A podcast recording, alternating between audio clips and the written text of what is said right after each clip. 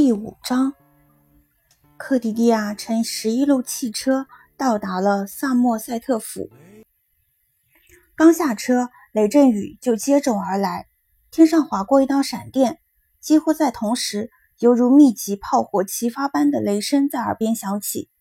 他从停放着一排排汽车的院子中跑过，瓢泼大雨形成一道水墙，雨点像子弹般击打着铺石路。飞溅到他的脚踝上，他推开门，踩在门口的垫子上，身上流下的水沾湿了门垫。他松了一口气，哈哈大笑起来。在查阅遗嘱的人中，有一两个抬起头来冲他笑了笑。柜台后面，一位慈祥的女士发出了啧啧声。科迪蒂亚在垫子上抖了抖外套，把它挂在一把扶手椅的背后，然后掏出手绢。徒劳地擦了擦头发，接着朝柜台走去。那个慈祥的女人很乐意帮忙。克迪迪亚向她咨询正确的程序。他指着大厅中间摆满卷宗的书架，解释说：“遗嘱是按照立主人的姓氏以及遗嘱存放在萨默塞特府的时间排序的。查完分类号后，只要把卷宗拿到前台，然后就可以提取遗嘱原件。”叫二十便士就可以查阅了。由于不知道乔治·伯特利的死亡日期，科迪蒂亚有些无从下手。但他推断这份遗嘱肯定是在马克出生以后立的，至少也是在怀上这个孩子之后立的，因为这位外祖父给他留下了一笔遗产。可是伯特利先生也给自己的女儿留了一笔钱，这笔钱在他死后就转到了她丈夫名下。很可能是他死在了他前头，否则他肯定会重立遗嘱。科迪迪亚决定从马克出生的1951年入手。他的推断是正确的。哈罗盖特市石门小屋的乔治·阿尔伯特·伯特利死于1951年7月26日，在他外孙出生后的三个月零一天。这份遗嘱是他在过世三个星期前立下的。克迪迪亚心想，不知他是意外暴毙，还是明知自己时日无多才留下遗嘱。他注意到，他留下了价值将近七十五万英镑的庄园，很好奇他是怎么赚到这么多钱的。肯定不全是来自羊毛生意。他把这厚厚一册卷宗重重地放在柜台上，工作人员在一张白色的表格上填了详细信息，然后给他指了去会计室的路。他觉得收费并不高。几分钟后，他就在一个靠窗的座位下坐下，手里拿着那份遗嘱，借助灯光开始阅读。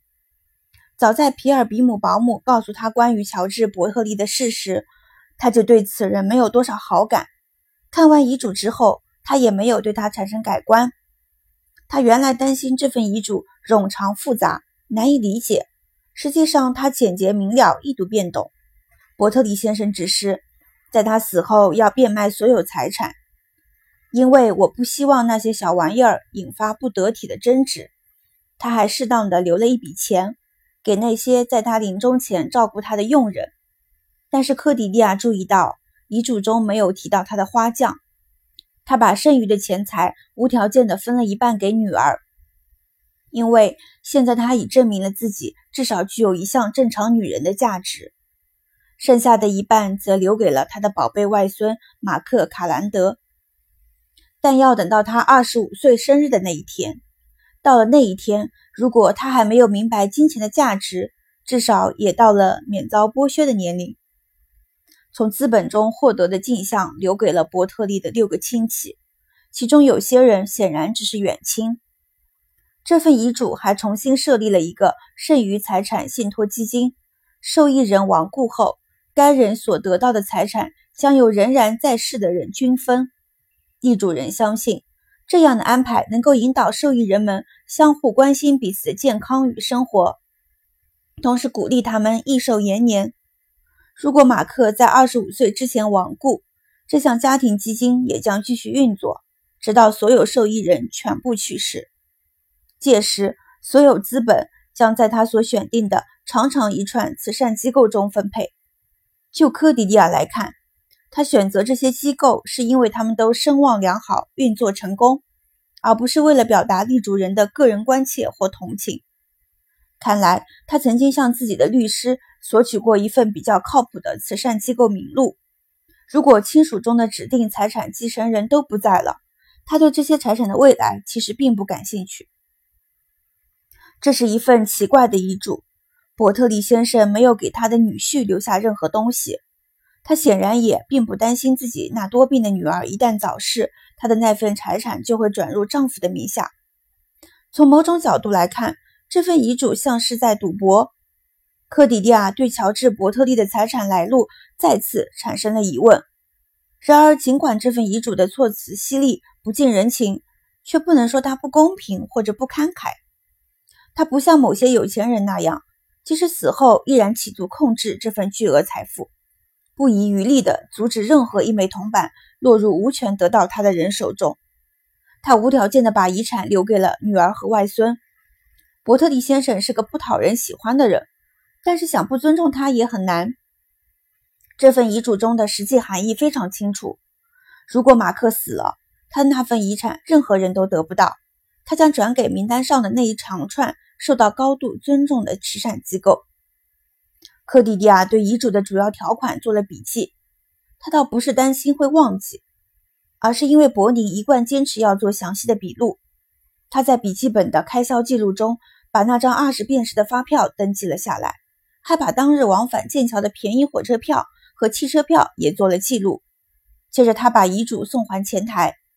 那场迅猛的暴风雨来去匆匆，此时火热的太阳正晒干窗户上的雨水，被大雨冲刷的庭院中留下的积水也在慢慢蒸发。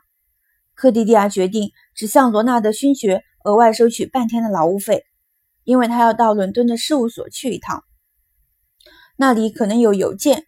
也可能有别的案子等着他去处理。不过，这个决定是个错误。事务所似乎比他离开的时候还要脏。与外面雨后清新的街道相比，屋子里有一股酸臭味。家具上积了厚厚一层灰，地毯上的血迹已经不是原先的鲜红色，变成了砖头的红棕色，看上去更加凶险。信箱里除了供电局最后一次催缴单。和文具商的一份账单，没有其他东西。伯尼为买这些讨厌的书写纸支出了一笔钱，或者说是欠了一笔款。克迪迪亚开了一张支付电费的支票，掸了掸家具上的灰，并再次想把地毯弄干净，但依然是徒劳。